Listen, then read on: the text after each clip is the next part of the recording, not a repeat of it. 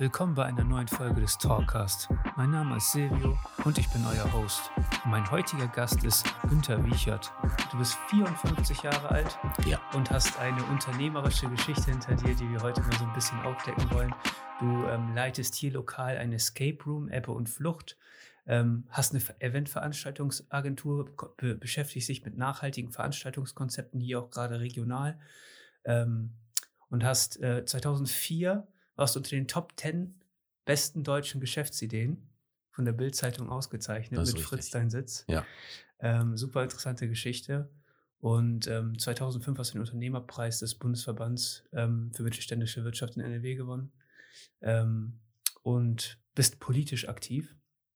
Und ich will heute ein bisschen mit dir über Unternehmertum in Deutschland sprechen. Ich freue mich sehr, dass du hier bist. Ja, vielen Dank. Ich freue mich auch, dass ich hier sein darf. Ist übrigens mein erster Podcast, den ich als Gast hier mitmache. Ne? Ja, ich habe gehört, du hast ein eigenes Format und bringst das jetzt gerade nach vorne. Und seine Stimme eignet sich perfekt dafür. Ne? Deswegen. Ja, hoffen wir mal. Ja, das wird mit Sicherheit ähm, gut werden. Ähm, wann hast du dein erstes Unternehmen gegründet und was war so die, dein Anreiz? Ja, äh, mein erstes Unternehmen habe ich, glaube ich, mit 24, 25 gegründet. Äh, ein Gastronomieunternehmen mit einer ganz coolen Kneipe. Damals äh, waren wir zu viert. Das war so ein Projekt äh, aus dem Zivildienst heraus. Da ging es darum, studiere ich jetzt? Ich wollte eigentlich nach Hamburg an der Hochschule für Wirtschaft und Politik. Oder äh, mache ich mit drei Freunden eine coole Kneipe und äh, rock die? Und das haben wir dann gemacht. Und das war ein sehr erfolgreiches Projekt mit einem großen Biergarten, mit einem Partyservice. Und äh, für mich war aber klar, das Projekt machst du fünf Jahre. Und somit kann ich sagen, dass ich in den ersten fünf Jahren meines Unternehmertums gastronomisch unterwegs war. Äh, war auch Eigentümer der, der Immobilie, habe dann immer sehr unglücklich diese Gaststätte vermietet. Und da kam mir dann damals die Idee, äh, äh dass ich die äh, Wirtschaft Kneipe wöchentlich vermiete und er fand dann, und das hat auch bundesweit wirklich Wellen geschlagen, ich erinnere mich noch an so einem Fokusartikel, dass da ein kreativer Wirt unterwegs ist oder Eigentümer. Ich habe die Kneipe dann wöchentlich vermietet, die hieß damals Makaba im Ruhrgebiet und somit habe ich ein Konzept entwickelt, Rent a Bar Makaba, werde Wirt für eine Woche und gewinne 10.000 äh, D-Mark damals noch, glaube ich. Und somit hatte ich wirklich über drei Jahre, fast immer 52 Wochen, dieses Gebäude gefüllt. Es war ein wahnsinniger Hektoliter Umsatz und äh, äh, wir haben viel Presse gehabt, weil jeder Wirt der Woche, sei es die katholische Jugend oder der Fußballverein oder der Schützenverein oder Privatleute, haben dafür gesorgt, dass die Bude immer voll war. Und somit war das eine sehr, sehr schöne Sache, die mich auch bundesweit und das Projekt bundesweit äh, bekannt gemacht hat. Und äh, das war eigentlich mal, das sind die Anfänge meines unternehmerischen Daseins. Was hast du da aus der Zeit mitgenommen? Weil du hast ja vorher überlegt, ob du studieren sollst und so war, stand das danach noch zur Debatte? Ja, oder? ja? auf jeden Fall. Äh, kam dann sehr spät, also so vor drei Jahren habe ich dann mal BWL bei der Industrie- und Handelskammer in Hamburg äh, studiert, jetzt in ja. einem Fernstudium mit 50. Äh, allerdings Corona-bedingt habe ich die Prüfungen alle nicht machen können und ob ich da jetzt nochmal reinkomme, weil das ja doch ein ganz schwieriger Stoff ist ja. äh, und mit all den Aufgaben, die mich jetzt gerade erwarte, ähm, das weiß ich nicht. Was habe ich gelernt? Naja, also man lernt unwahrscheinlich viel in der Gastronomie. Das sagen wir übrigens auch viele Freunde, die das auch früher mal gemacht haben.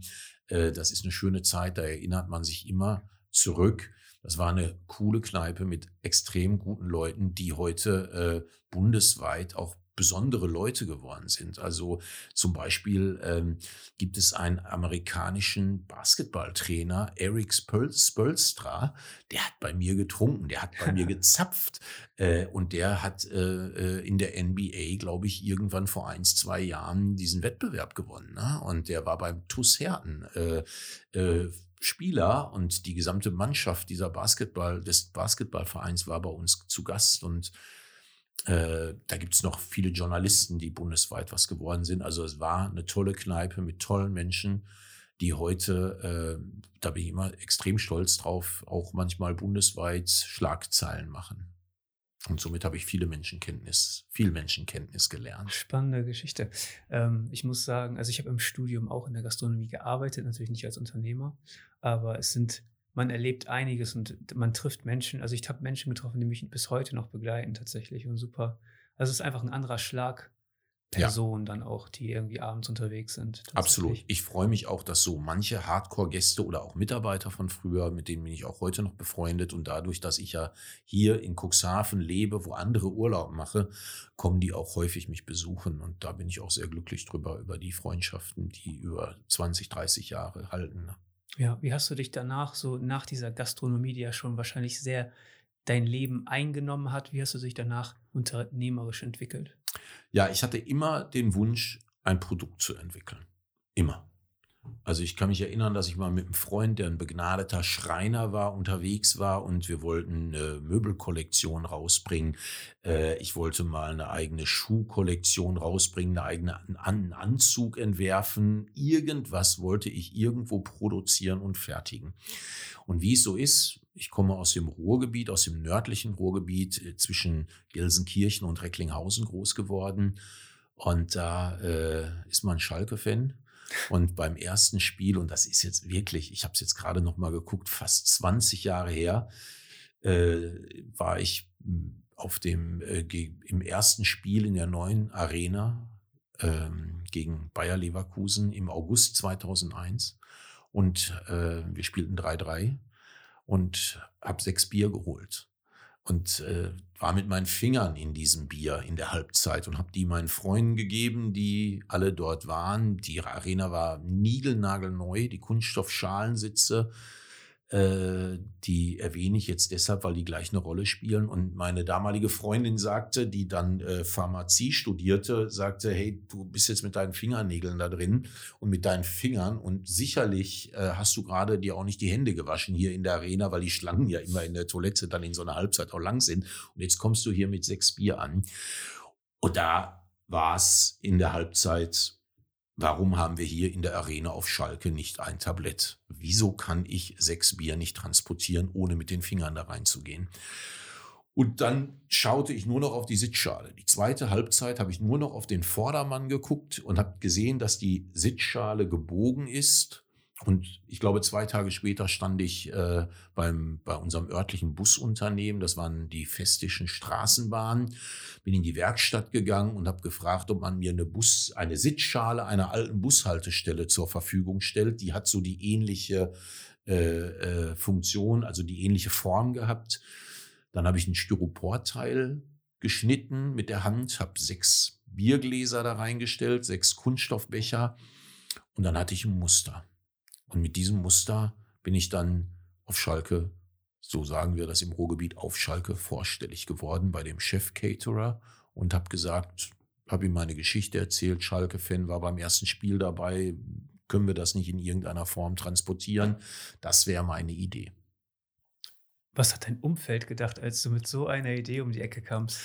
Ja, das ist leider so in Deutschland und die Erfahrung habe ich auch danach noch mit anderen äh, kreativen Unternehmensgründern gemacht, man wird halt immer belächeln. Ne? Also egal, wenn Sie, wenn Sie ein, ein Sitzkissen aus Styropor über mehrere Monate und Jahre äh, durch den Freundeskreis ziehst und vorstellst und sagst, das wird mal ein Sitztablett, dann nimmt man dich erstmal nicht ernst. Ich habe auf Unternehmermessen und auf kreativen ähm, Start-up-Veranstaltungen, die hießen ja früher noch ganz anders, wirklich unwahrscheinlich tolle Leute kennengelernt. Ich habe jemanden kennengelernt, Dojo die Ärmeldecke. Eine Fließdecke, wo man mit den Ärmeln reingeht. Und dann hat man vorne noch Handschuhe für die Fingerkuppen. Ganz toller Unternehmer. Ich habe ihn gesehen, wie er mit seinen sieben Decken da rumlief auf der Messe. Und wir haben uns ausgetauscht und auch, äh, ich habe auch bei ihm ein paar Decken gekauft. Und irgendwann war der bei Lidl mit seinem Produkt. Dann, da war ich immer so glücklich. Ich habe einen kennengelernt aus dem Saarland, der auch im saarländischen Fernsehen äh, präsentiert wurde. Der hat ein Produkt entwickelt, Senix heißt das Produkt. Das ist ein Teleskopstab aus Kunststoff mit einer Plexiglasscheibe, womit man Mücken an der Decke ganz leicht töten kann im hm. Urlaub. Wenn der seine Geschichte erzählt, er sagte mir, oh, ich habe so viel Kohle jetzt schon ausgegeben und man nimmt mich auch gar nicht ernst in meinem Umfeld, aber ich glaube an diese Idee. Also ich habe so unwahrscheinlich viele tolle Leute kennengelernt dadurch, aber wir haben halt in Deutschland, wir sind keine Unternehmerkultur, man wird belächelt, es gibt nur Häme und wenn es dann irgendwann klappt, Neid. Also das ist meine Erfahrung. Es gibt leider keinen Mittelweg. Wie war dein Weg bis zu dem Punkt, wo du dann einen Unternehmerpreis dann, also für die beste Geschäftsidee ge, äh, gewonnen hast? Weil also, ich kann mir vorstellen, dass das ziemlich hart ja. ist. Ja, also das war ein, äh, äh, ein Lauf auf dem Zahnfleisch. Äh, eigentlich kaum Geld, nie Geld. Äh, es ging darum, ein Werkzeug zu fertigen, dass dieses Produkt äh, industriell gefertigt wird. Das kostete, glaube ich, damals so 8000 D-Mark. Äh, dann habe ich aber festgestellt, dass als ich es gekauft habe, dass das gar nicht ausreicht, um wirtschaftlich zu sein. Also zwei Sitzkissen in einem Produktionsgang, das war zu wenig und habe dann neuen Produzenten gesucht und auch einen sehr, sehr guten äh, Mann kennengelernt und Unternehmer am Niederrhein. Und dann haben wir ein Achtfach-Werkzeug gemacht und das kostete dann mal 18.000 oder 20.000 Euro damals. Das musste alles gestemmt werden und das war hart. Und äh, das war ein ganz, ganz steiniger Weg. Und äh, dann äh, bin ich auch wirklich mit die liquiden Mittel gingen komplett aus. Ich habe immer an meine Idee geglaubt. Ich habe nie aufgegeben. Ich habe immer mit diesem Sitzkissen unterm Arm bin ich zu äh, Fußballvereinen gefahren. Ich bin im Ausland gewesen, in den Niederlanden, Den Haag, äh, äh, da wo Schlittschuhbahnen sind. Äh, die habe ich alle besucht und mein Produkt vorgestellt. Und dann saß ich im Zug Richtung Bremerhaven und werde es nie vergessen, wie ich eine Bildzeitung aus Leipzig auf meinem Platz fand, die ich dann gelesen habe. Und da gab es einen großen Artikel, wir suchen Deutschlands beste Geschäftsidee. In der Jury waren damals Friedrich Merz, Kai Diekmann, der damalige Chefredakteur der Bildzeitung. Dann war Bernd Hanisch dabei, der hatte ein Unternehmen aus München, goyellow.de, eines der ersten Branchenbücher im Internet. Und der äh, Bäcker äh, Heiner Kamps der ja bekannt ist, glaube ich auch, dem gehörten die ganzen Bäckereien. Das war die Jury und dann wurde aufgefordert, senden Sie uns Ihre Geschäftsidee. Die ersten zehn bekommen 25.000 äh, Euro. Und somit habe ich ein Sitzkissen mit einem Zweizeiler äh, dorthin geschickt. Und wie war das Gefühl für dich, als du dann in Frage gekommen bist für, die, für den Preis? Unvorstellbar. Ich werde es nie vergessen. Ich duschte, das Festnetz ging ähm, und ähm, man rief mich an und aus München, glaube ich, kam der Anruf und hat mir gesagt, dass man mich hier, äh, dass man eine gute Nachricht hätte, ob ich ein Faxgerät hätte. Man würde mir jetzt mal was faxen und äh, sie haben gewonnen. Ja, und da war ich ein, ein sehr, sehr zufriedener Mensch, so dass das, was ich dann, das ist ja 2004 gewesen, äh, drei Jahre später, fast vier Jahre später an Anerkennung bekommen habe von solchen Persönlichkeiten auch und von einer Jury. Da sind ja 1200 Ideen hingeschickt worden und dann zieht man da zehn raus. Also äh, ich war sehr, sehr glücklich, stolz, sehr viel stolz. Man ist stolz darauf, auch heute noch. Ich kann mir das vorstellen. Ich meine, gerade wenn man diesen ganzen Widerstand überwinden muss, ne? wenn Leute ja. ein, nicht an einen glauben und dann über diesen langen Zeitraum hinaus. Ja. Ne? Und dann kommt es auch so, dass man auch in der Rückblende immer wieder, denke ich darüber nach, weil ich ja heute auch häufig über das Unternehmertum und über Startups rede und auch Menschen versuche zu motivieren, dass sie unternehmerisch tätig werden dann mehr habe ich auch damals gemerkt, dass als ich diesen Preis gewonnen habe, das stand ja in der Bildzeitung richtig groß, ne? Da hat man mich dann beglückwünscht, dass du mal herzlichen Glückwunsch. Du, das hast du dir auch verdient. Jetzt hast du mal Glück gehabt von Freunden aus dem engsten Umfeld.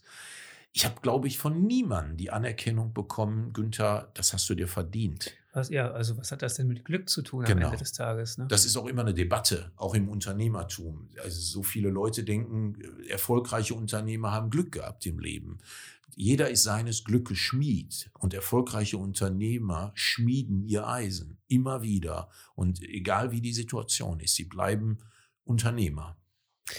Fehlt uns in Deutschland diese, diese Gründerkultur? Absolut. Und sie wird jetzt durch die Pandemie äh, noch schlimmer. Wenn es wahr ist, und ich glaube, die Zahlen stimmen, vier Prozent aller Erwerbstätigen in Deutschland sind Unternehmer. Das ist eine so kleine Minderheit.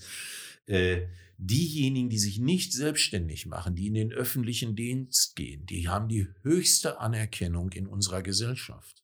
Und selbst Eltern raten ihrem Kind ja Meistens geht zur Uni, sieh zu, dass du bei Siemens landest, Airbus oder im öffentlichen Dienst, aber dass man einen schönen Floristikladen um die Ecke macht, ein Café oder äh, irgendwas Revolutionäres erfindet, äh, da hat man wenig Unterstützung. Einen Mehrwert schaffen will für die Gesellschaft und eventuell auch die Möglichkeit hat, Leute einzustellen. Das fehlt uns hier so extrem und das, deswegen finde ich deinen Weg so ein bisschen auch interessant, weil ähm, du bist ja nicht von Grund auf, auf aus einer Universität gekommen. Und ich finde, in unserem Bildungssystem ähm, züchten wir Menschen heran, die für jemanden arbeiten und nicht diesen, dieses Unternehmer-Mindset haben, die wirklich gründen wollen.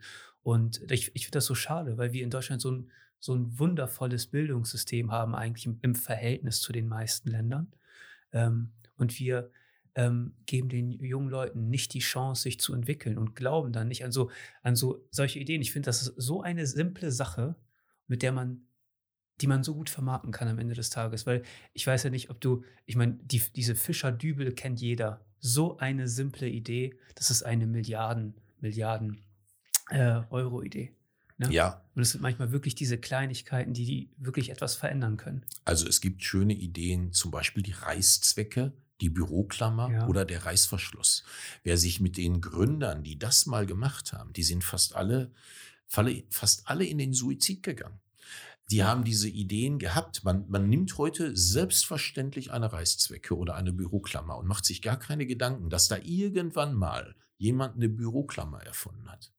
Und äh, das ist auch so schade, dass wenn man als Unternehmer scheitert, dass Unternehmer in den Suizid gehen müssen, weil die Gesellschaft, der gesellschaftliche Druck da so enorm ist. Am meisten hat mich das sehr, sehr betroffen gemacht, als der Gründer von der Firma Ratio Farm sich mit 73 oder 76, ich glaube Herr Merkle, äh, sich auf die Gleise in seinem Dorf legen musste im Rahmen der äh, Wirtschaftskrise 2001 äh, hat das Unternehmen äh, Schiffbruch erlitten Tausende von Mitarbeitern in der ganzen Welt, ein hervorragender Unternehmer, der den Druck nicht ertragen konnte und in den Freitod gegangen ist. Das fand ich so alarmierend.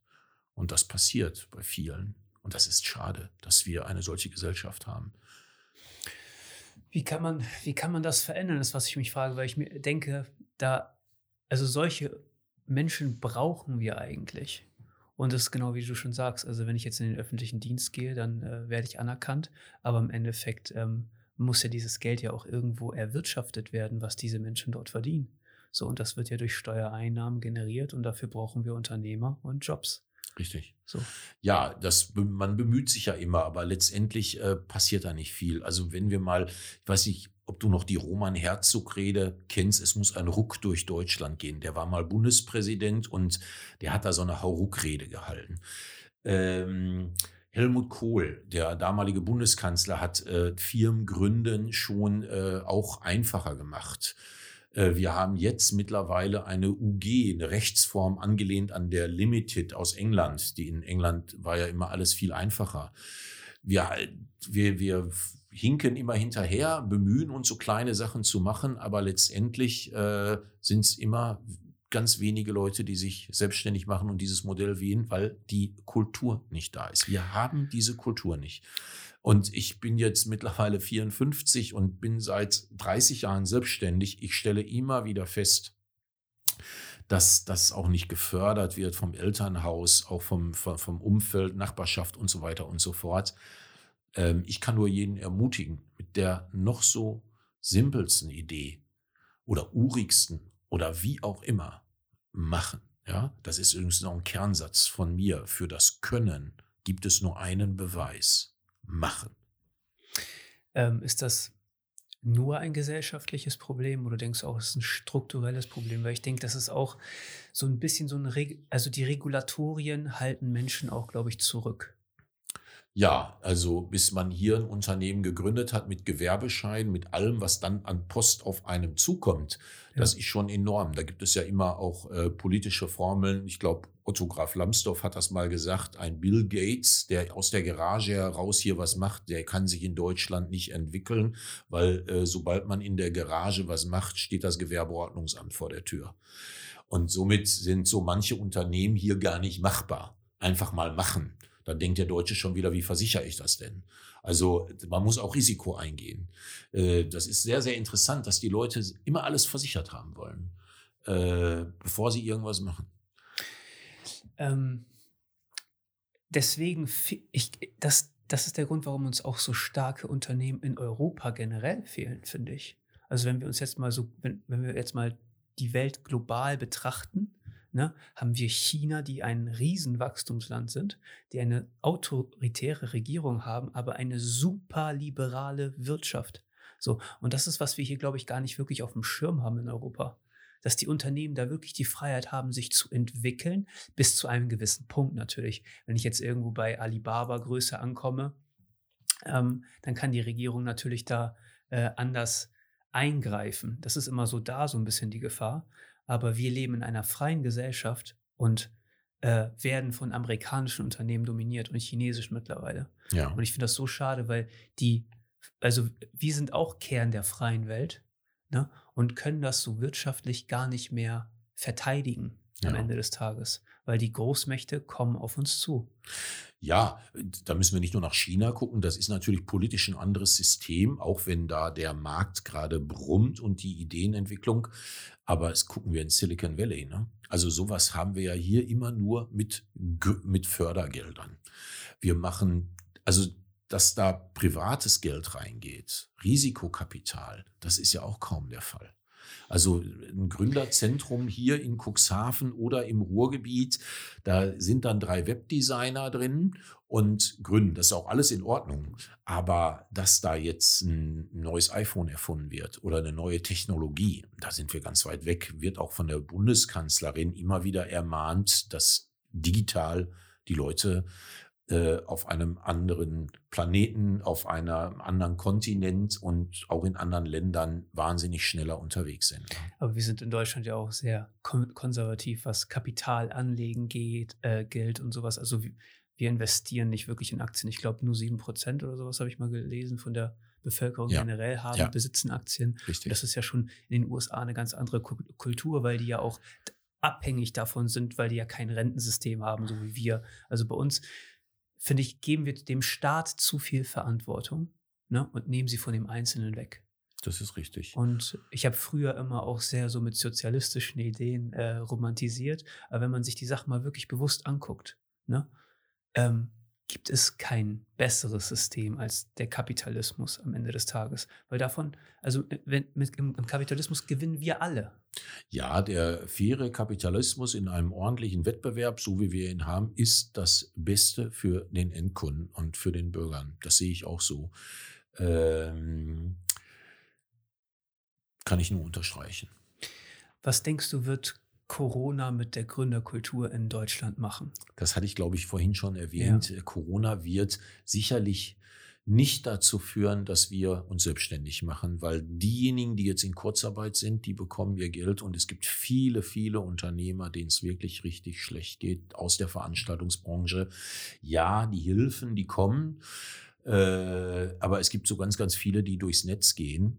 Und ähm, ich wünsche mir sehr eigentlich, dass Corona auch ähm, neue Impulse gibt und dass neues Unternehmertum vielleicht heranwächst. Aber die Perspektive ist düster, ähm, dass wir noch weniger Unternehmer haben.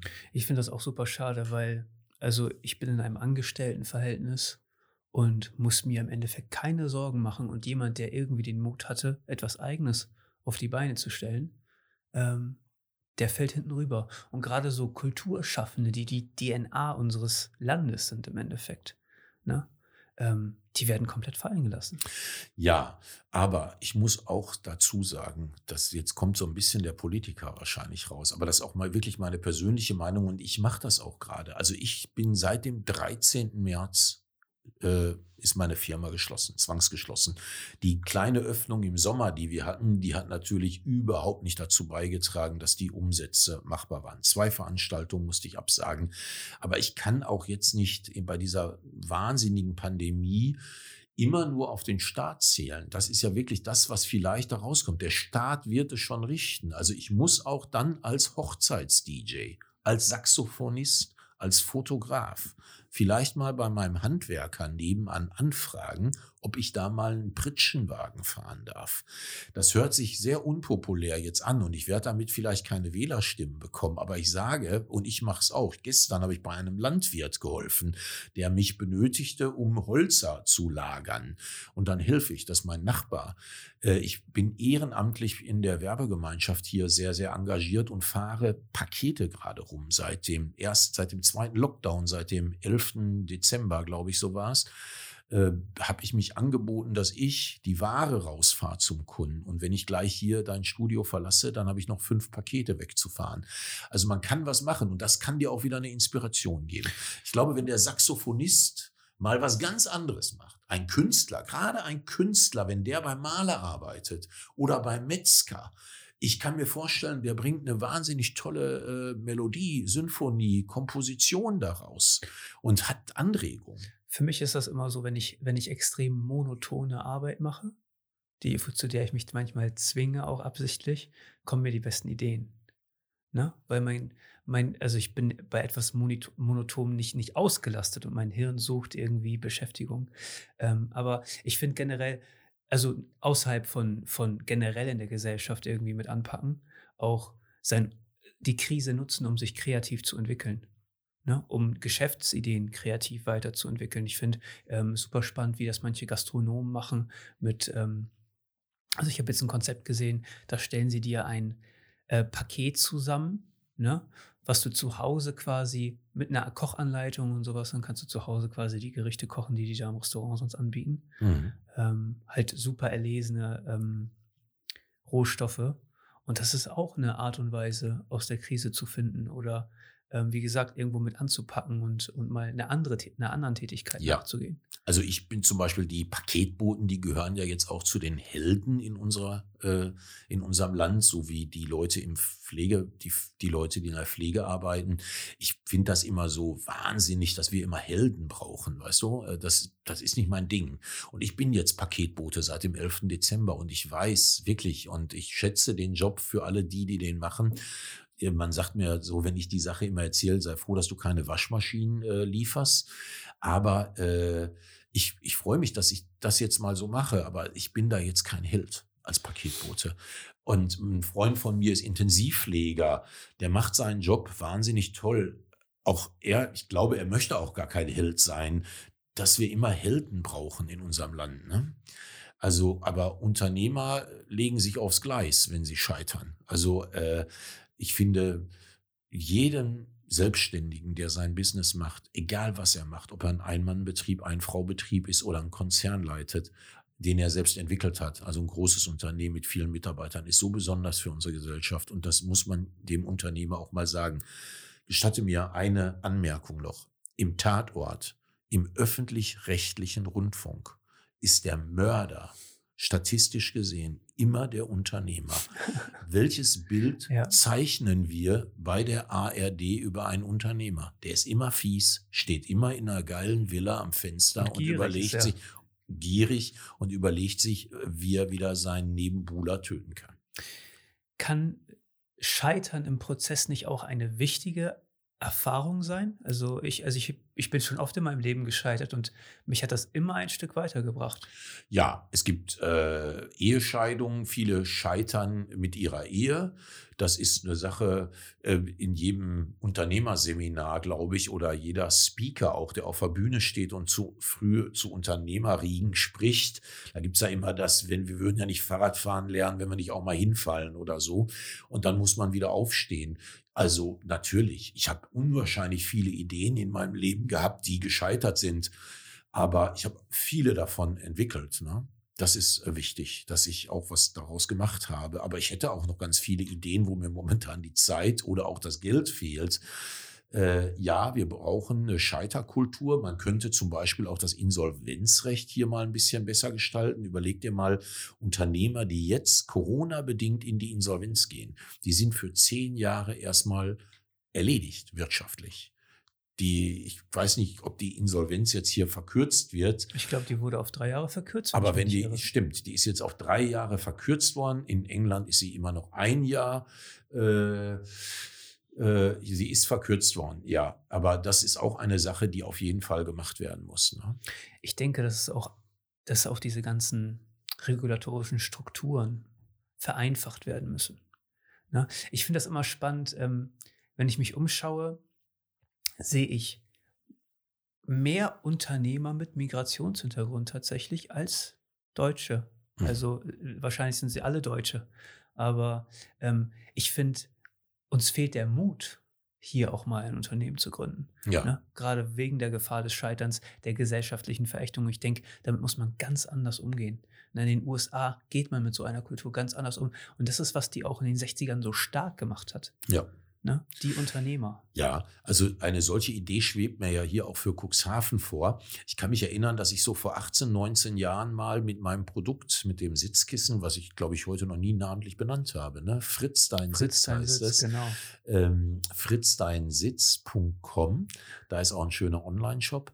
Ähm, damals war ich in Frankfurt auch von der Börse aus auf einer Veranstaltung und wir bekamen so, ich war derjenige, der Geld suchte für mein Investment und hatte einen grünen Punkt. Dann gab es Leute, die waren Geldgeber, die hatten einen roten Punkt und dann gab es noch Leute, die haben orangefarbenen Punkt gehabt, die haben so Agenturen gehabt, die das Kapital mit den Gründern verbindet. Es gibt ja auch noch den Begriff der Business Angels, der ja auch schon seit 20 Jahren auf dem Markt ist und das, da hört man natürlich hier im Elbe-Weser-Dreieck jetzt recht wenig von. Aber ich finde, wir haben sehr viel wohlhabende Menschen in Cuxhaven und äh, vielleicht können wir eine Börse entwickeln, wo man so eine Art Business Angel ist. Also ein guter, wohlhabender Hotelier in der dritten Generation, der wirklich sehr vermögend ist. Warum soll der nicht eine 22-jährige, ich nehme jetzt nochmal die Floristin, die besonders kreativ ist, warum soll der die nicht stützen? Mit einem Darlehen, dass das vorangeht und sie begleiten für eins, zwei Jahre. Das ist ja der klassische Business Angel, den es gibt. Sowas auf lokaler Ebene, Kapital zusammenbringen, dass die Menschen, die wohlhabend sind in der Stadt, mit dazu beitragen können, dass es Unternehmertum gibt, dass vielleicht Leerstände verhindert werden. Also, dass man so eine Börse auf lokaler Ebene macht. Das wäre eine Sache einer Wirtschaftsförderung oder einer Werbegemeinschaft. Das kann ich mir vorstellen, dass ich das in den nächsten Wochen hier auch mit voranbringe. Ne? Wir brauchen das Kapital. Von der Bank bekommen wir es nicht, wenn wir neu gründen. Äh, zur Börse haben wenige die Möglichkeit, dahin zu gehen. Aber manchmal braucht man einfach nur 5000 Euro, um loszulegen oder auch nur 1000 Euro. Was wären so grundlegende Veränderungen, die du, wenn du könntest, vornehmen würdest, um die Gründerkultur in Deutschland so ein bisschen voranzubringen? Mehr Eigenverantwortung. Also es gibt ja äh, auch in den politischen Parteien unwahrscheinlich viel. Ich äh, gibt's äh, immer so einen Standardsatz, den ich mal vor ungefähr 17 Jahren im Ruhrgebiet von jemand aus Recklinghausen gehört habe. Der Sozialdemokrat, der trägt dich durchs Leben. Der Christdemokrat nimmt dich an die Hand. Und der FDPler sagt, du hast zwei Beine, also lauf. Das heißt, wir müssen viel mehr Eigenverantwortung auch äh, äh, erwarten. Überleg dir mal, als Gerhard Schröder die Hartz-IV-Reform durchgeboxt hat, der legendäre Satz im Bundestag, wir werden mehr fordern und fördern, der ist ja zerrissen worden in diesem Land. Also ich finde schon auch in der, man muss einfach den Menschen wesentlich mehr zutrauen. Ich denke aber auch, dass gerade jetzt so bezüglich auf Hartz IV und soziale Leistungen generell das kann ja auch schon sehr deprimierend sein, sich mit diesen Behörden auseinanderzusetzen, muss ich sagen. Ja. Also ich habe im Studium mal Wohngeld beantragt ähm, und die Auszahlung kam, wenn ich mich lügen, aber ich meine so acht Monate oder neun Monate, nachdem ich es beantragt habe, da habe ich schon gar nicht mehr studiert, da habe ich schon einen Job gehabt. Ja. Tatsächlich. Also ja, viel zu spät ähm, und es ist super frustrierend sich mit diesen Behörden so auseinanderzusetzen. Ja, ich finde auch, äh, man muss etwas finden, dass es die gar nicht mehr gibt. Und ähm, die, äh, es gab ja mal und es gibt von vielen die Idee des Die FDP hat es Bürgergeld genannt. Dann gibt es das bedingungslose Grundeinkommen. Ich finde es schade, dass wir die Debatte nicht äh, mehr führen, ja. weil da bin ich ein Freund von. Gerade von der Idee des Bürgergeldes. Das war äh, unter Guido Westerwelle haben wir das häufig diskutiert. Äh, dann braucht man den gesamten Verwaltungsapparat AGE überhaupt nicht mehr. Die braucht man gar nicht ja. mehr. Genau. Und äh, dementsprechend, äh, ich erinnere mich jetzt auch noch, was so Eigenverantwortung angeht, an Sigmar Gabriel, als die Schlecker-Pleite war. Ähm, da wollte der eine Auffanggesellschaft haben für alle Mitarbeiter von Schlecker. Dabei haben wir ja die AGE. Also das Arbeitsamt ist ja eine Auffanggesellschaft für alle, die, die gerade arbeitslos ja. werden. Da muss ja. man nicht noch eine weitere Gesellschaft gründen. Wir leben im Sozialismus und uns ist das gar nicht so wirklich bewusst. Das ist so ein bisschen getarnt. Und das ja. ist so ein bisschen das Problem, was ich sehe. Aber du hast gerade zu Recht gesagt, dass es sehr mürbe ist, wenn man da vorstellig wird. Ich kann dir sagen, als Hubertus Heil jetzt auch im ersten Lockdown großzügig angekündigt hat, dass Unternehmer um ihre laufenden äh, Kosten zu decken, halt die Soforthilfe beantragt können und dann für den Lebensunterhalt zur AGE gehen. Da habe ich natürlich auch mal da einen Antrag gestellt. Das war mühsam und das ist auch erniedrigend und das ist demütigend und äh, ich habe noch niemals einen Einspruch eingelegt. Der wurde auch abgelehnt. Die vollumfassende Prüfung wurde bei mir dargelegt und dann hat sich herausgestellt, dass ich in meiner Lebensgemeinschaft 78 Euro zu viel habe und somit wurde der Antrag komplett abgelehnt. Das heißt also, ich verschulde mich jeden Monat mit meiner Krankenversicherung und mit allem, was der Staat nicht trägt und das seit einem Jahr. Also die Versprechen von Scholz, von Heil, die Bazooka ist geladen, die kleinen Feuerwaffen sind da, ihr müsst euch keine Sorgen machen. Da hätte ich, das ist, das nimmt der Deutsche ernst und macht sich dann keine Sorgen und dann funktioniert das nicht so. Am Ende des Tages zieht sich das ja auch über einen extrem langen Zeitraum und den Leuten wird ja auch die Möglichkeit genommen, teilweise für ihren Lebensunterhalt selbst verantwortlich Richtig. zu sorgen. Richtig. Und das ist halt ein großes Problem. Ja. Und da ist ja, ich meine, Unternehmerlohn ist ja auch eine Diskussion aktuell. Ähm, und ich glaube, da war auch ein Kandidat der SPD, der gesagt hat, wenn ein Unternehmer muss eigenverantwortlich halten, handeln und trägt dann das Risiko. Aber wer, wer ich meine, jeder in dieser Gesellschaft wird aufgefangen und die Gründer-DNA, das finde ich immer so schade der Gesellschaft, die wird einfach liegen gelassen. Ja, aber wirklich, das ist eine Debatte, da lohnt es sich nochmal äh, Folge 1, 2 und 3 hinten dran ja, zu hängen. Tatsächlich. Äh, inwieweit Klar, also es würde alles zusammenbrechen, wenn die Betriebskosten der Veranstaltungsagenturen, die große Hallen haben, die großes Equipment gerade haben, wo nichts funktioniert. Äh, Fußballvereine, mein Lieblingsclub, der FC Schalke 04, hat eine Bürgschaft vom Land bekommen, die Lufthansa hat Geld bekommen. Das weckt natürlich Begehrlichkeiten bei ganz, ganz vielen, sodass alle kleinen Unternehmer, die jetzt ihren Laden geschlossen haben, natürlich zumindest ihre Betriebskosten erstattet bekommen. Aber ich sage es nochmal, es gibt viele Branchen, die brauchen gerade Leute. Die brauchen ja. Leute. Und das wäre eigentlich so eine Sache, dass sich Unternehmer, die jetzt wirklich nicht arbeiten können, da sind ja Macher. Also jeder, der eine Boutique hat, der Textilien verkauft, der äh, jetzt äh, das nicht kann, ist ja ein begnadeter, eine begnadete Arbeitskraft. Die können ja powern. Die arbeiten zehn Stunden, ohne äh, auf die Uhr zu schauen. Und ich weiß, dass viele Handwerksbetriebe und viele andere Branchen gerade Leute suchen. Und deswegen möchte ich an alle appellieren, fragt doch mal in der Nachbarschaft nach, geht durchs Gewerbegebiet. Vielleicht könnt ihr dort arbeiten. Ne? Was müsste man deiner Meinung nach an unserem Bildungssystem verändern, damit wir mehr solcher Menschen hervorbringen? Ja, auch äh, hier gibt's äh, die äh, Ideen ja auch schon, ich glaube, in Nordrhein-Westfalen wird es gemacht, dass Wirtschaft stärker im Unterricht unternommen wird. Äh, ein Praktikum gibt's ja auch schon seit Jahrzehnten, dass man mal irgendwo in die Firma geht. Ähm, letztendlich ist der Lehrer auch jetzt nicht derjenige an den Schulen, der wahrscheinlich als Unternehmertyp dort äh, die Leute motiviert es ist schwierig. Äh, ich glaube, dass wir eigentlich ganz gute Voraussetzungen haben, auch wenn du hier studierst. Ein BWL-Studium in Deutschland ist eine Top-Adresse, um dann auch als Unternehmer gut zu sein. Ingenieurstudium. Ich kenne ja auch viele Unternehmer und Freunde, die hier studiert haben und tolle Unternehmen gegründet haben. Ne?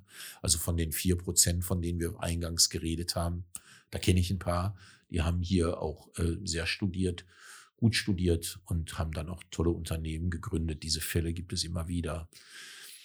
Was ich beobachte, ist, dass ähm, Studium ja quasi Also jeder studiert mittlerweile, viel mehr Leute als eigentlich müssten. Mhm. Also Ja. sollte vielleicht etwas sein, was jemanden, der wirklich getrieben von einer Idee ist, irgendwie nicht vorbehalten ist, aber äh, dass es dieser Person helfen sollte, ein Unternehmen zu gründen, Kapital zu akquirieren oder wenn es jetzt ein Produkt ist, ne, ein äh, Ingenieursstudium, ein Produkt zu entwickeln, eine Maschine zu entwickeln. Ähm, mittlerweile ist es quasi wie so ein wie so eine Eintrittskarte in überhaupt in irgendeinen Betrieb oder irgendeine Position, weil es wird immer, also ich selber habe nicht erfolgreich studiert. Ich bin, äh, ich habe mein Studium abgebrochen, habe dann zwischenzeitlich irgendwann die Möglichkeit gehabt, äh, hier eine leitende Position in meinem alten Ausbildungsbetrieb zu, zu bekommen, aber auch nur, weil die Leute mich kannten und wussten, wie ich arbeite. Na, also sonst wäre mir diese Chance gar nicht gegeben worden. Ne? Und das finde ich immer so schade. Wir lassen Potenzial liegen, ne? weil wir uns diese Menschen gar nicht angucken, die teilweise auch mal scheitern. Das ist nämlich das Wichtige. Ich denke, dass Scheitern in der deutschen Gesellschaft viel positiver aufgenommen werden sollte. Ne? Das ist Ja. im Endeffekt Lebenserfahrung. Sehe ich genauso. Äh, das ist kein Stigma für mich, überhaupt nicht. Äh, ich kann immer nur ermuntern, egal wer wie oft scheitert. Äh, das ist übrigens nicht nur im Wirtschaftlichen so, sondern auch wenn eine Ehe zerbricht oder so, da sind viele Leute auch erstmal, äh, da sagt die Mutter, arrangier dich doch noch mal mit deinem Ehemann. Muss das denn sein? Oder ihr habt's doch so gut. Und äh, was ist mit den Kindern und eure Immobilie? Ja. Und dann trennt man sich doch nicht. Und ähm, D- das da hab ich, Härteste, was einem passieren kann, genau. glaube ich. Da, ich bin noch nie in meinem Leben verheiratet gewesen. Ähm, und ich kann mich erinnern, dass als ich 20, 25 war und die ersten geheiratet haben, dass man mich schon gar nicht mehr zu Hochzeiten eingeladen hat, weil die Diskussion mit mir so anstrengend war, weil ich das Modell Ehe immer in Frage gestellt Ja, habe. ja. Heute bin ich 54 und all die Leute, die sind mittlerweile alle geschieden. Ja, ich habe dasselbe Problem tatsächlich. Also meine Partnerin äh, sieht das nicht ähnlich wie ich, aber sie akzeptiert das. Also ich denke, Ja. dass eher ein vielleicht ein Modell ist, wenn man wenn man Nachwuchs hat oder sowas, was funktionieren kann. Auch ich habe Nachwuchs, ich habe drei fabelhafte Kinder und ich kam aber nie auf die Idee äh, zu heiraten, äh, weil ähm, ich kenne Leute, die haben durch das Ehegattensplitting dann am Ende des Jahres noch mal ganz schnell geheiratet. Da sind ganz klar die monetären äh, Vorzüge gewesen. Dann äh, gibt's Leute, die nehmen die Ehe nicht gar, gar nicht so ernst wie das, was sie ihrer Frau mal versprochen haben. Und da habe ich so ganz viele Erlebnisse in meinem Leben gehabt, dass das nie ein Thema war. Äh, aber auch da scheitern viele. Und das Ja. ist jetzt auch nicht so schlimm. So. Ich meine, das ist ja auch ein, eine Ehe ist über einen so langen Zeitraum Menschen entwickeln sich weiter und irgendwann ist vielleicht die Person, die du geheiratet äh, hast, gar nicht mehr die Person, die du mal kanntest. Ne? Das, Ja. das äh, kann passieren. Das ist Ja. eigentlich normal. Ja. Ähm, Also ich, ich äh, was unternehmerisches Scheitern angeht, äh, da äh, gibt's aber auch wirklich ganz gute Beratungsstellen und es gibt auch gute Coach, die einen dann wieder aufbauen. Da gibt's auch einen Markt im Übrigen. Ne? Äh, okay. Und meistens äh, wird das von Unternehmern, die mal so ein Erlebnis gehabt haben, initiiert. Also es gab mal eine Autorin, äh, ein Buch, Anne Clark heißt sie, eine Britin, die in Deutschland Unternehmerin war und gescheitert ist und als dann der Getränkelieferant aus ihrem Büro den Coca-Cola-Automat rausgeholt hat, weil sie da noch eine Rechnung auf hatte, hat er sie angeschrien.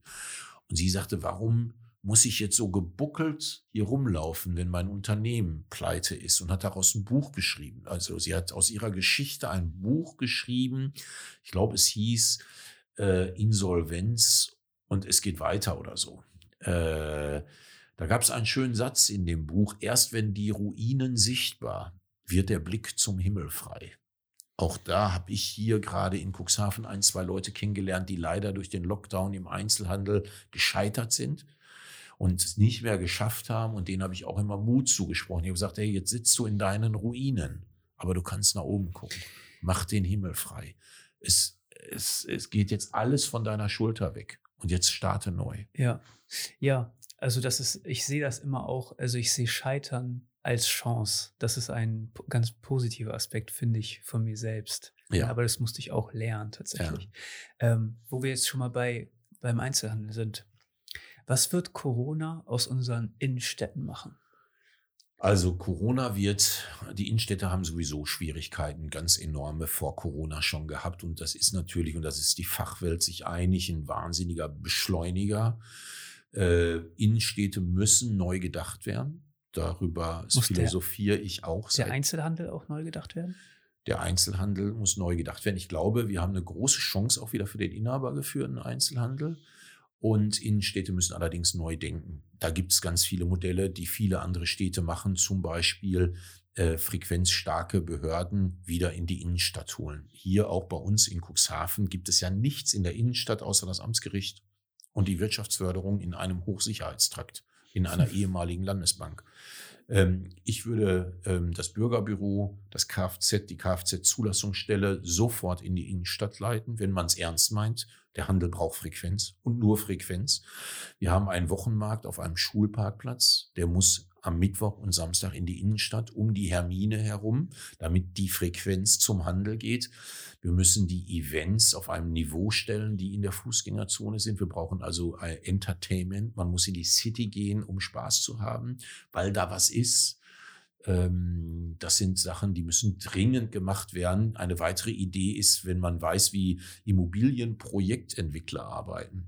Also wenn du eine Immobilie in der Innenstadt baust, dann brauchst du unten eine gewisse Miete im Ladenlokal, damit sich das rechnet. Und ähm, ich finde die Idee ganz gut, dass man denen erlaubt, ein Stockwerk höher zu bauen oder vielleicht zwei. Und den Mehrerlös, den Investoren dann dort erreichen, den kürzen die unten im Ladenlokal, damit dort ein inhabergeführtes Geschäft entstehen kann mit einer Miete von 400 bis 500 Euro und nicht 2000 Euro. Und das muss dann zur Bedingung werden. Das gibt es im sozialen Wohnungsbau. Da hat man eine Quote von 30 Prozent und man muss Sozialwohnungen da reinsetzen. Warum soll das nicht auch für Gewerbeimmobilien eine Rolle spielen? Innenstädte müssen komplett neu gedacht werden. Ich kann noch ein Beispiel nehmen. Es gibt eine Innenstadt, die haben eine automatische Surfanlage als Attraktion in einem Osnabrück, Einkaufscenter. ja. Genau, Osnabrück, glaube ich, ja. Das ist eine Attraktion. Man geht also zum Surfen, zum Wassersurfen in die Stadt und drumherum können die Leute noch zugucken. Ja, aber in, in Osnabrück ist die Kultur in der Innenstadt auch eine andere. Da ist viel mehr Gastronomie und man geht da auch zu, hin zum Flanieren. Das ist in kleinen Städten so wie hier nicht der Fall. Ja, aber wir haben die Touristen. Wir haben vier Millionen Touristen, Ja. vier Millionen Übernachtungen. Und dafür machen wir viel zu wenig. Wir Das machen ja gar nichts. Wir machen ja nichts hier in Cuxhaven. Das ist ja wahr. Es wird nichts. Ähm, es wird in den Kurorten was gemacht. Die Kurorte sind aber auch gut aufgestellt. Wenn wir Dunen nehmen, das ist ein Verkehrsverein, der ist so groß wie eine Fußballnationalmannschaft mit elf Personen. Schau dir mal ein Gruppenfoto an, wenn die eine Jahreshauptversammlung haben. Dann haben die da auch eine Riesenmannschaft. Und das sind gute. Die sind mit zwei Personen im Stadtrat vertreten. Die machen was. Das Promenadenfest in Dun, das ist ja das, was ich hier in Cuxhaven auch immer so gerne erzähle, wenn ich mal irgendwo was erzählen darf. Warum ich hier in Cuxhaven gelandet bin. Das hat einzig und alleine was damit zu tun, dass das Promenadenfest in Dunen mir gefallen hat. Okay. Das war ein Fest auf einem ganz hohen Niveau, was das Veranstaltungswesen angeht, die, die, die Hussen auf den Bierzeltgarnituren, die Leitung, wie sie verlegt waren. Ich habe ja eine Veranstaltungsagentur, ich achte darauf. Ich habe da gesagt, ich habe zwischen Hochsiel und der Kieler Woche und als Segler kenne ich viele Häfen hier in dieser Region, viele Hafenfeste gesehen. Aber das Promenadenfest in Dun hatte, war liebevoll gemacht. Und dann habe ich zu meiner Frau gesagt, wir hätten auch in Stade landen können. Wir waren auf der Suche nach einem Wohnort außerhalb Bremerhavens, weil es klar war, dass unsere Kinder dort nicht zur Schule gehen sollten. Also wir wollten dann zur Schuleinführung ins Umland ziehen und weil unsere Freunde aus Cuxhaven kamen, waren wir viel in Cuxhaven. Und das war so für mich ein ausschlaggebender Moment. Ich habe damals gesagt, das ist so schön und so, mit so viel Liebe gemacht, lass uns hierher ziehen. Und somit sind wir Cuxhavener geworden. Wo, wo, woran kann das liegen, dass das so ist? Also gerade jetzt so regional ähm, denke ich, das ist ein Generationenproblem. Ähm, viele junge Leute treibt es hier raus. Wenn ich mich in meinem eigenen, ich meine, ich bin hier in Cuxhaven geboren und größtenteils aufgewachsen. Wenn ich mich in meinem Freundeskreis umgucke, ähm, sind die meisten weg. Mhm. Hier bleiben nicht viele. Die wollen alle nach Hamburg und nach Richtig. Bremen und nach Berlin und Ja. wie auch immer. Und ihr ist ja auch völlig in Ordnung. Ich war auch ein paar Jahre raus. Ähm, aber auf der anderen Seite denke ich mir, jetzt, wo ich hier bin, diese Städte, Kleinstädte generell, bieten so viele Chancen, gerade auch für junge Leute, weil wir hier fehlen. So, und vielleicht sind die Einkommens, also ist die Einkommensquelle vielleicht niedriger, als wenn ich in Hamburg arbeiten müsste, aber oder würde, ähm, aber dafür zahle ich auch weniger hier im Umfeld. Ähm, und uns fehlt der Einsatz der Jugend so ein bisschen, gerade was politisch, äh, Politik angeht, ne? Events in die Stadt holen. Jetzt gerade hier so regional konzentriert sich das natürlich auf die Kurgebiete, so weil da die Touristen unterwegs sind. Ähm, aber auch da gibt es ja Projekte, die das, die das äh, fördern. Ich denke, die Innenstädte werden eher ein Ort der Begegnung in Zukunft und der Einzelhandel wird, wird Erlebnisse verkaufen. Äh, wenn ich mir jetzt so einen Apple Store angucke, ne? also ich kaufe ja auch, ein, ich bestelle mir ja auch ein Apple-Produkt. Aber wenn ich in, in den Apple Store gehe, kaufe ich ein Erlebnis. Und ich glaube, dass die, ja, die, die Struktur im Einzelhandel eher dahin geht in Zukunft. Und Corona beschleunigt das nochmal so ein bisschen, weil, wie du sagst, ähm, die Paketboten haben genug zu tun. Ja, also klar. Ähm, ja, ich habe gerade eine schöne Veranstaltung in Dun gelobt. Ich kann dir aber auch eine ganz grässliche aus Saarlenburg in den Touristikgebieten nehmen, denn dort gibt es ein Freibad und am Freibad gibt es so eine Arena und in der Arena gibt es Donnerstag dann immer Musik. Das ist eine Katastrophe. Wer da also erst mal aufschlägt, als Neuling. Der ja. geht auch wieder. Wenn er zum ersten Mal in den Kurpark geht und zwischen Präservativautomaten, Zigarettenautomaten an Textilien aus Bangladesch vorbeigeht, die ihn am Eingang einer Remise, einer wunderschönen Rieddach in, empfangen. Der schüttelt mit dem Kopf. Hinzu kommt dann noch, dass dahinter auf dem Bauzaun Schuhschnäppchenbörse steht. Ein desolater Anblick. An einem schönsten Ort in ganz Deutschland die Kugelbarke aus 100 Meter aus der Vogelperspektive, dieser vier Kilometer lange Sandstrand, die, die Grimassörnbucht, der Kurpark, das ist ein Filet, ein Diamant. Und diese Stadt poliert den nicht. Die ja. schleift den nicht. Und somit muss man sich nur mal mit Personalern unterhalten, die gerade hier die Leute nach Cuxhaven holen wollen. Das entscheidet meistens immer die Frau, ob man hierher kommt, wenn der Chefarzt kommt der hier im Krankenhaus in der Region vorstellig wird und die entscheidet sich dagegen. Es gibt viele Führungskräfte in Deutschland, die nicht nach Cuxhaven wollen, weil sie es einfach provinziell finden oder wie auch immer. Da muss die Stadt unwahrscheinlich viel polieren, wie gesagt. Die bieten auch nicht genug Chancen. Nein. Du, so. Aber die jungen Leute, wir haben keine Universität hier. Und äh, ich verstehe jeden, der hier 18 Jahre groß wird und ein Abitur hat, dass der erstmal ja. nach Hamburg geht, nach Klar. Bremen und das ist cool. Ne? Klar. Klar. Man kommt aber gerne wieder zurück nach Cuxhaven. Das stelle ich auch fest. Die Leute, wenn sie 40 sind oder so, kommen die gerne wieder zurück nach Cuxhaven. Die meisten ähm, schätzen, dass man hier eine Familie großziehen kann, glaube ich. Das ist sehr wohl wahr. Also absolut. Und ähm, das beobachte ich in meinem Freundeskreis auch, dass einige sich überlegen, zurückzukommen, wenn sie Familie haben. Richtig. Das ist zum Beispiel aus meiner Heimat, das nördliche Ruhrgebiet, nicht der Fall. Und das sage ich auch immer hier in Cuxhaven, wenn ich unterwegs bin in der Werbegemeinschaft.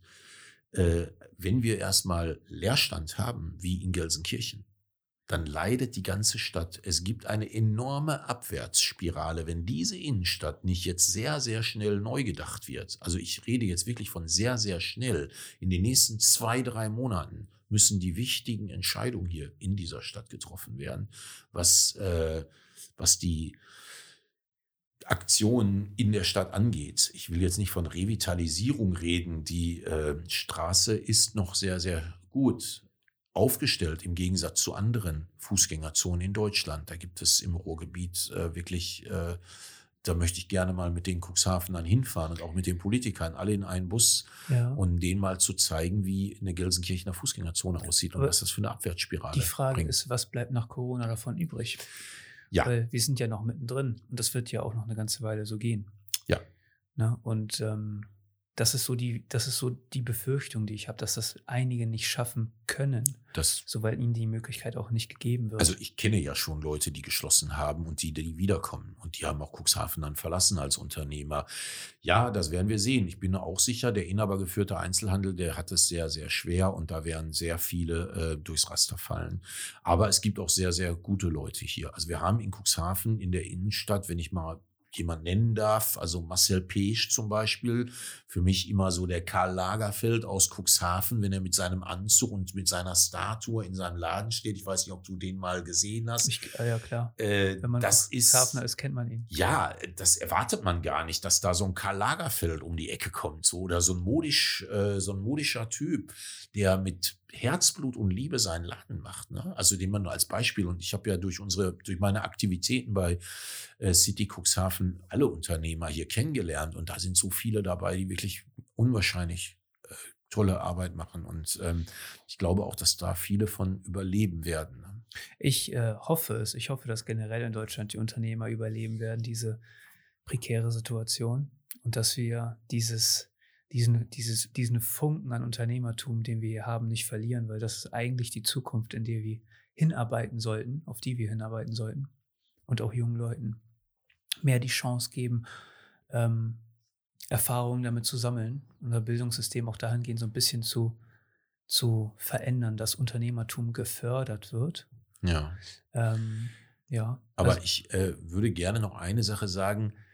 Dadurch, dass ich ja jetzt sehr spät studiert habe, ne, aber auch jetzt ohne Abschluss, Corona-bedingt, ob ich den nochmal schaffe, ist sehr unwahrscheinlich. Aber es war schon eine gute Erfahrung und ich habe viel Wissen getankt.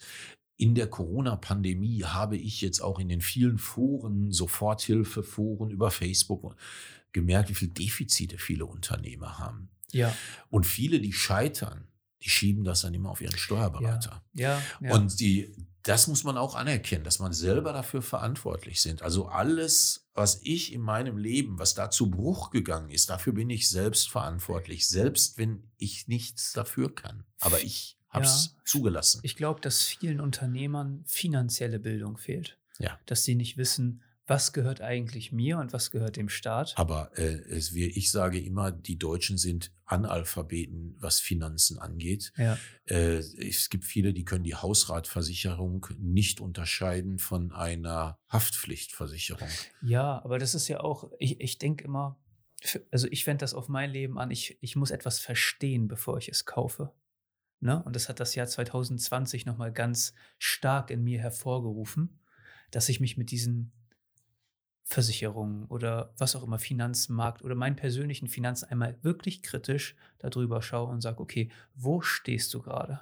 Ja. So, und hier muss man einen Strich ziehen und dann muss man konsequent daran arbeiten. Ja, aber als Unternehmer hast du ja jetzt noch so ein paar Sachen mehr als nur deine Versicherung, deine Nein, Miete. nein, aber ich denke, das, kann, das können wir ja auch auf jeder auf sein privates Leben äh, anwenden im Endeffekt. Ja, ne? ja. Und Aber das ist das, was uns fehlt. Also mein Vater war mal Unternehmer ähm, und ich glaube, ihm fehlt das so ein bisschen tatsächlich. Ich glaube, der hatte ein Riesenpotenzial und hat er mit Sicherheit immer noch.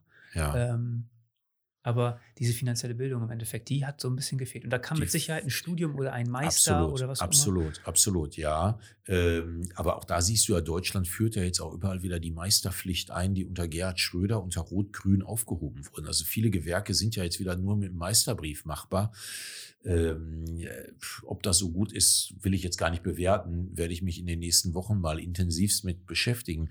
Aber so zum Beispiel die Betriebskosten. Viele, viele jetzt in der Corona-Pandemie, die nur die Betriebskosten erstattet haben, googeln, äh, äh, schreiben dann bei Facebook, äh, fragen sie, was alles Betriebskosten sind.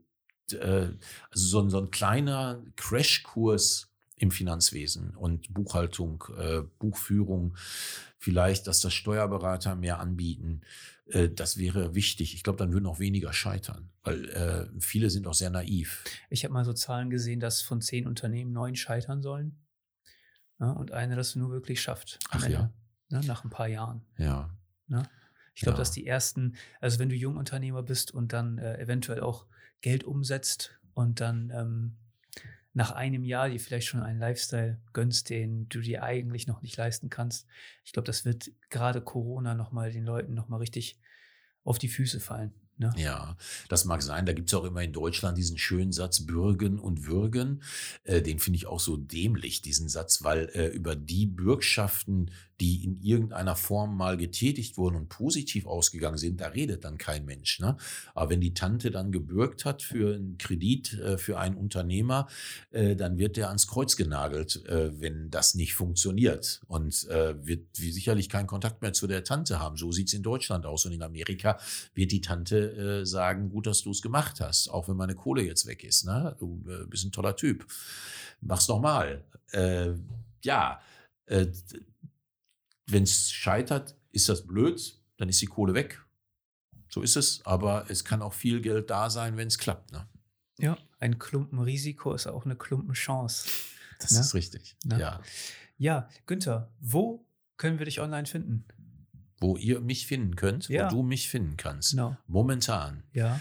Äh, ja, ich bin momentan sehr, sehr engagiert in der äh, neuen Werbegemeinschaft City Cuxhaven e.V. Da findet ihr mich. Da haben wir eine Homepage, da haben wir einen Facebook-Account. Ihr findet mich als Politiker. Ich bin Quereinsteiger und bin hier der Spitzenkandidat, wenn ich das so sagen darf, der FDP Cuxhaven für den Bundestag im Wahlkreis Cuxhaven Stade 2. Das ehrt mich wirklich. Da habe ich auch richtig Spaß dran. Die Region braucht wahnsinnig viel Dynamik. Ich bin der, ich kandidiere für den Kreistag, ich kandidiere für die Kommunalwahl. Ich bin immer für alle da mit dem Facebook, Twitter-Account. Ich werde auch einen Podcast machen. Ich freue mich auf meinen ersten Podcast jetzt bald. Ich möchte auch mit den politischen Gegnern reden. Ähm, man findet mich auf dem Blumenmarkt, den ich in diesem Jahr hoffentlich organisieren darf. Das ist mein Baby. Den habe ich vor anderthalb Jahren hier erstmalig gemacht. Eine wunderschöne Veranstaltung. Die Fußgängerzone war noch nie so voll Ja, ich war da. Ich haben das. mir die Leute gesagt, mit wahnsinnig schönen Straßenkünstlern. Das war so eine tolle Veranstaltung. Aus der ganzen Region sind sie gekommen, tatsächlich. Das war so voll. Also die, die, am Woolworths Gebäude gab es einen Stau, da ging gar nichts mehr. Und die Händler haben dann zu mir gesagt, Günther, so voll haben wir die Innenstadt selbst in den 80er Jahren im Weihnachtsgeschäft nicht gesehen. Ne? Und das ist so schön, dass man dieses Feedback hat. Ich bin wirklich durch meine Arbeit äh, auch beim Salenburger Dorffest, das habe ich auch vor anderthalb Jahren erstmalig gemacht, fiel natürlich auch der Pandemie zu Opfer. Ich hoffe, dass das auch in diesem Jahr stattfindet. Da habe ich so eine müllfreie Geschichte gemacht. Ist ja immer auch schwer hier in dieser Region was Neues zu machen. Das, was man, was mir hier am meisten begegnet ist, geht nicht, gibt's nicht, hatten wir schon. Wie willst du das denn machen? Das sind so die Klassiker.